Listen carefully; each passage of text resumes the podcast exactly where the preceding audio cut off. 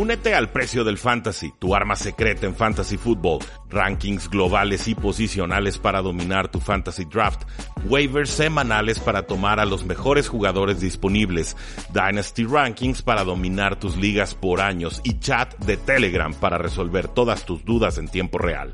Visita stam.store diagonal precio NFL o da clic al link en este episodio para suscribirte.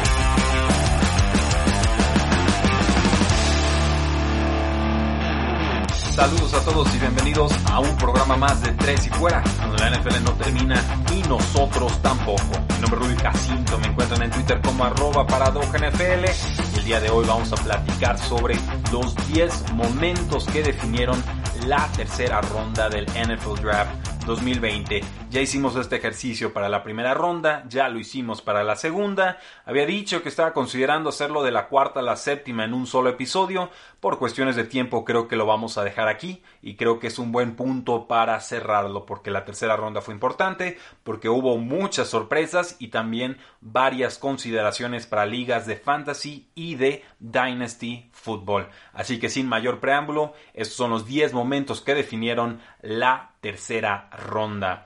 Punto número uno, Jamal Adams en alerta. Con el pick número 68, los Jets tomaron al safety Ashton Davis de California. Mide 6'1, pesa 200 libras, tiene buena velocidad, buen rango de cobertura y sabe taclear con solvencia, que eso es muy importante para los safeties, que detecten la jugada, que lleguen a la jugada y que por supuesto terminen la jugada. Además puede ayudarte como cornerback y como regresador de patadas. Parece que llega como complemento de Jamal Adams y si por ahí se llega a atorar la negociación entre Adams y los Jets de Nueva York, que lleva dos años sin llegar a absolutamente nada, podríamos pensar entonces en Aston Davis como el reemplazo de Jamal Adams. Mi apuesta, mi idea sería que se quede Jamal Adams, lo entiendo, pero eh, sinceramente después de dos años de no llegar a ningún buen puerto, de que las negociaciones no prosperen y de que haya mucho run run, mucho rumor alrededor de los Jets de Nueva York, no veo para nada descabellado que eventualmente Jamal Adams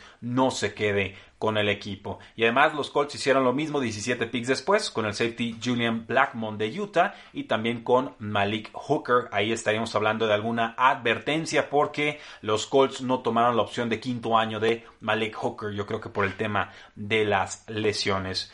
Punto número 2 a las trincheras. Con el pick número 71, Ravens toma al nose tackle Justin Madebuike de Texas AM. Un jugador grande, mide 6'3, pesa 293 libras y se alinea como 3 technique que sería en el hombro externo de los respectivos guardias. Es un jugador que sabe generar presión y su head coach Jimbo Fisher cree que tendrá un impacto enorme en la NFL. Dice Jimbo Fisher, Justin fue un gran jugador a entrenar por cómo afectaba el juego. No muchos jugadores interiores tienen un gran pass rush.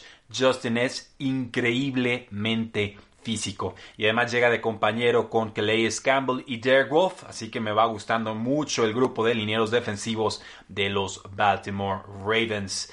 Punto número 3, el robo del draft. Y lo hemos dicho en muchos espacios, lo hemos dicho en muchas oportunidades y lo seguiremos diciendo. El tackle ofensivo Josh Jones de Houston era por lo menos el sexto mejor jugador en su posición en este draft. E incluso me atrevería a decir que era el quinto y algunos podrían meterlo incluso en ese grupo del top 4 como un talento equiparable o comparable. No creo que mejor, pero definitivamente como un jugador que tuvo que haberse ido en primera ronda y no haber caído hasta la tercera.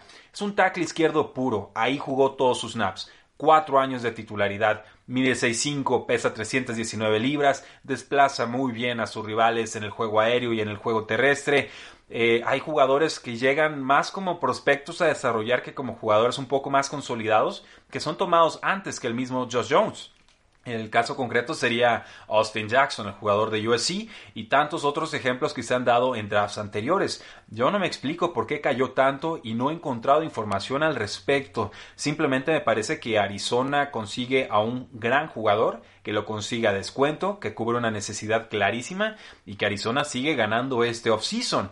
Eh, si te funciona como tackle izquierdo, si lo quieres mandar a esa posición de tackle izquierdo y dejarlo ahí y ver si se puede consolidar, te ganaste la lotería. Si no puede adaptarse al nivel NFL por X o Y razón, lo mandas de guardia, lo mandas de centro, lo mandas a las zonas interiores de la línea ofensiva y creo que te va a rendir y sigue siendo un jugador sumamente útil que te llega a muy buen precio. Entonces, felicidades Cardinals, este pick me pareció sumamente sobrio y acertado.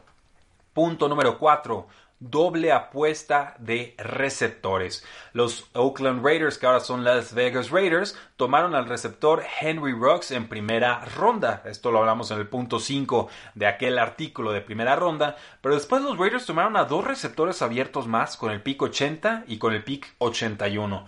El primero se llama Lynn Bowden, es de Kentucky, jugó como coreback, pero por su complexión, su tamaño, su peso, 5'11, 204 libras, su agilidad y además su estilo de juego, parece que la NFL jugaría como receptor slot, como corredor de terceros downs y como regresador de patadas en la NFL. Me intriga un poco más el otro receptor, Brian Edwards de South Carolina, que llega midiendo 6'3, pesando 212 libras y que me parece más prometedor con más potencial o techo de producción que el mismo Bowden. Corre buenas rutas, es engañoso con sus rutas, esto significa que no revela sus intenciones antes de tiempo, sabe atacar los espacios contra la cobertura de zona y también sabe atacar el balón, o sea, busca la pelota con manos estiradas, no está esperando que la pelota le llegue al cuerpo para atraparlo contra su pecho.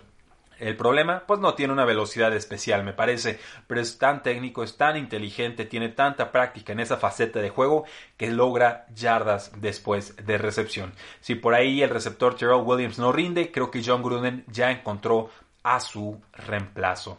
Punto número 5. Estrella de la suerte. Dallas vuelve a hacerlo. Dallas estuvo consiguiendo a grandes jugadores e importantes jugadores en cada una de las rondas y solamente dejando que le llegara. No tuvieron que volverse locos, no tuvieron que vender picks y aquí lo, vuelven a hacer. Sin moverse en el draft consiguen al nose tackle Neville Gallimore de Oklahoma que me parece que era un precio justo haber pagado una primera ronda por él. Me pareció una ganga si lo tomabas en segunda ronda y un auténtico robo si te caía hasta la tercera. Mide 6'2, pesa 304 libras, desplaza linieros ofensivos y además se sabe zafar bastante bien de los bloqueos rivales. El problema, pues que corrió las 40 yardas en 4.8 segundos, pero que esa velocidad no se traduce en el campo, es decir, no se ve tan rápido como su prueba atlética nos haría pensar que es. Eh, por ahora parece que será suplente de los veteranos Gerald McCoy y Don Terry Poe, por este nose tackle Neville Gallimore de Oklahoma seguramente más pronto que tarde será pieza importante en la defensiva de los Vaqueros de Dallas.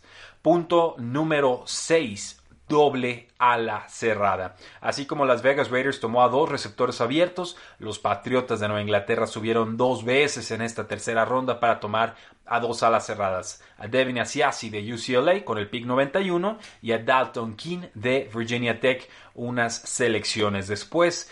Primero vamos con Asiasi, 6'3, 257 libras. Si buscamos una especie de reemplazo de Gronk, que no existe un reemplazo de Gronk, pero en el que busquemos algún ejemplo alguien que pueda emular esa función en la ofensiva de Patriotas, creo que Asiasi sería el favorito en estos momentos. Te puede jugar en la línea de golpeo, te puede jugar como un move tight end, o sea, más como receptor abierto. Es difícil taclearlo por su tamaño y tiene una complexión similar a la de King, que mide 6'4 y 253 libras. Eh, sorprendió en el Combine King, pero no tiene muchas recepciones en la universidad, no tuvo muchas recepciones como jugador eh, colegial.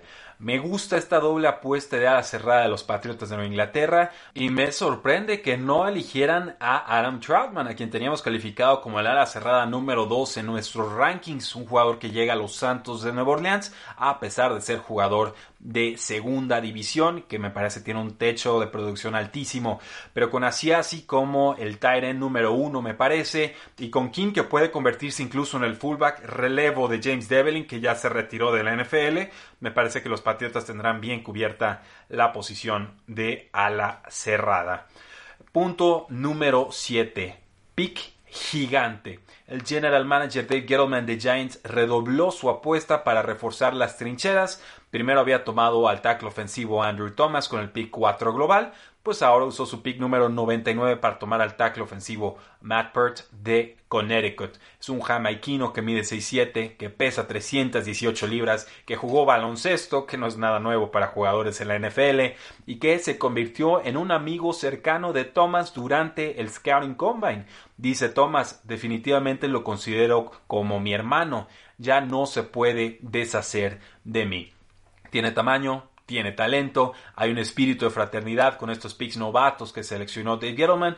A mí me gusta la selección y creo que será importantísimo porque Daniel Jones tuvo muchas entregas de balón y quisiera saber cuántas de esas fueron porque su línea ofensiva no le estaba dando buena protección. Lo sabremos en esta próxima temporada. Punto número 8. Saints se va en grande. Los Santos hicieron solamente cuatro selecciones en este draft 2020. Primero sorprendieron con el centro César Ruiz de Michigan en primera ronda. Ya sabemos que va a jugar de guardia. Luego tomaron al linebacker Zach Bond de Wisconsin con el pick 74 en tercera ronda. Y también al Titan Adam Troutman que les estaba comentando con el pick 105. Dos selecciones sumamente intrigantes, jugadores que fueron cayendo un poco en este draft.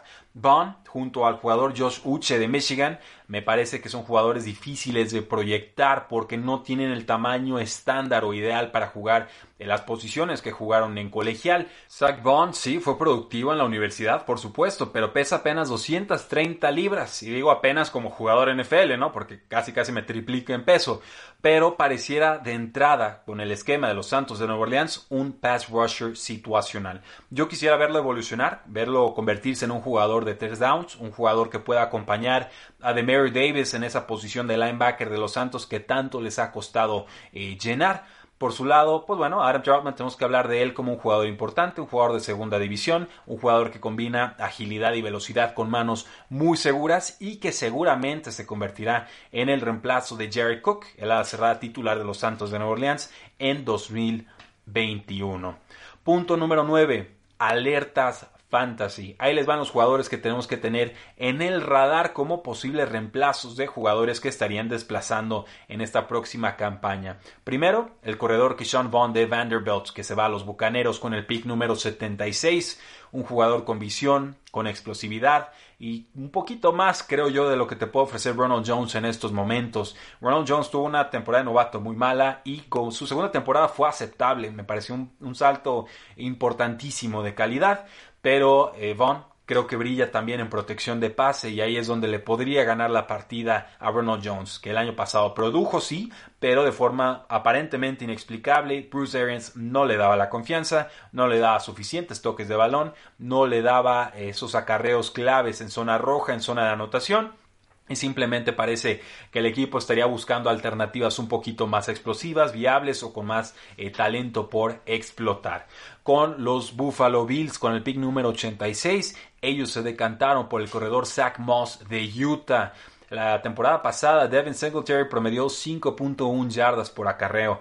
Eh, me parece que Moss ofrece un poco más de poder entre los tackles y que tiene la misma habilidad como receptor que Devin Singletary, por lo cual aquí tendremos una situación de backfield muy complicada de descifrar. Ese siempre fue mi miedo con Devin Singletary, que estuviera atrapado en comités porque si es un jugador productivo, si es un jugador talentoso, pero sus condiciones atléticas sinceramente no son especiales para la NFL y creo que la producción que tuvo el año pasado no termina de convencer del todo a los Buffalo Bills que ahí por cualquier cosa se protegen tomando a Zach Moss. Luego están los Baltimore Ravens, que tomaron al receptor abierto Devin Duvernay de Texas con el pick número 92. Es un receptor slot, un receptor slot muy explosivo, que puede mejorar su ruta, sí, pero que lo que tiene en estos momentos es una velocidad endiablada. Corrió las 40 yardas en 4.39 segundos. Esa velocidad sí se refleja en su cinta de juego. No debe de tardar en reemplazar a Willie Snead y le da otro elemento vertical, agresivo, poderoso a esta ofensiva de los Baltimore Ravens que creo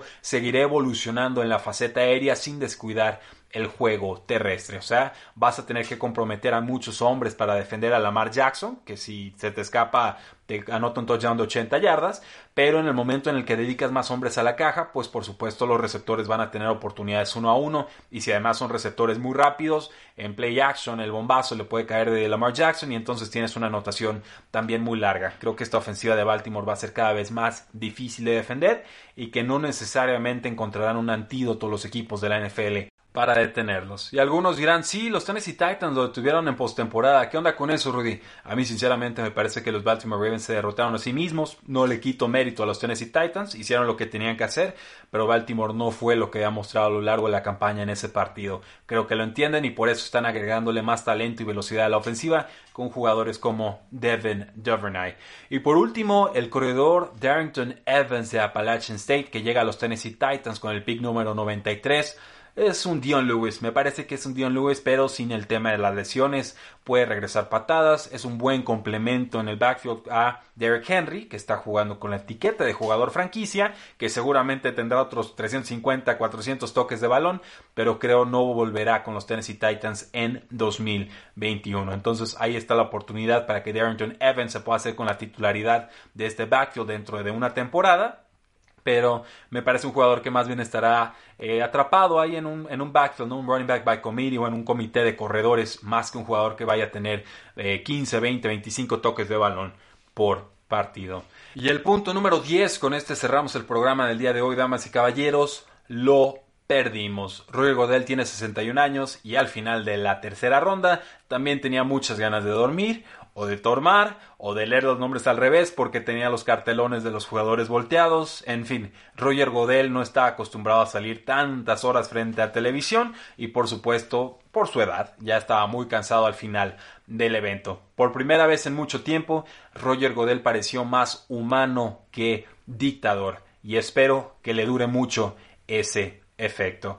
Muchas gracias por habernos escuchado el día de hoy. No olviden seguirnos en Facebook, en Twitter, en Instagram y en YouTube. Sobre todo YouTube, que tenemos un video diario. Un video ahorita con análisis de cada uno de los equipos en el NFL Draft. Próximamente estaremos hablando de los Browns y de los Jets y de los Tampa Bay Buccaneers. Y por supuesto, les hacemos una cordial invitación a nuestro programa de mañana a las 11 de la mañana, hora del centro, porque estaremos transmitiendo a través del 1340 AM, frecuencia deportiva, una transmisión que ustedes pueden estar siguiendo en nuestro Facebook, pueden seguirlo en tresyfuera.com y también podrán ver en nuestro canal de YouTube. Muchas gracias, disfruten su fin de semana, porque la NFL no termina y nosotros tampoco.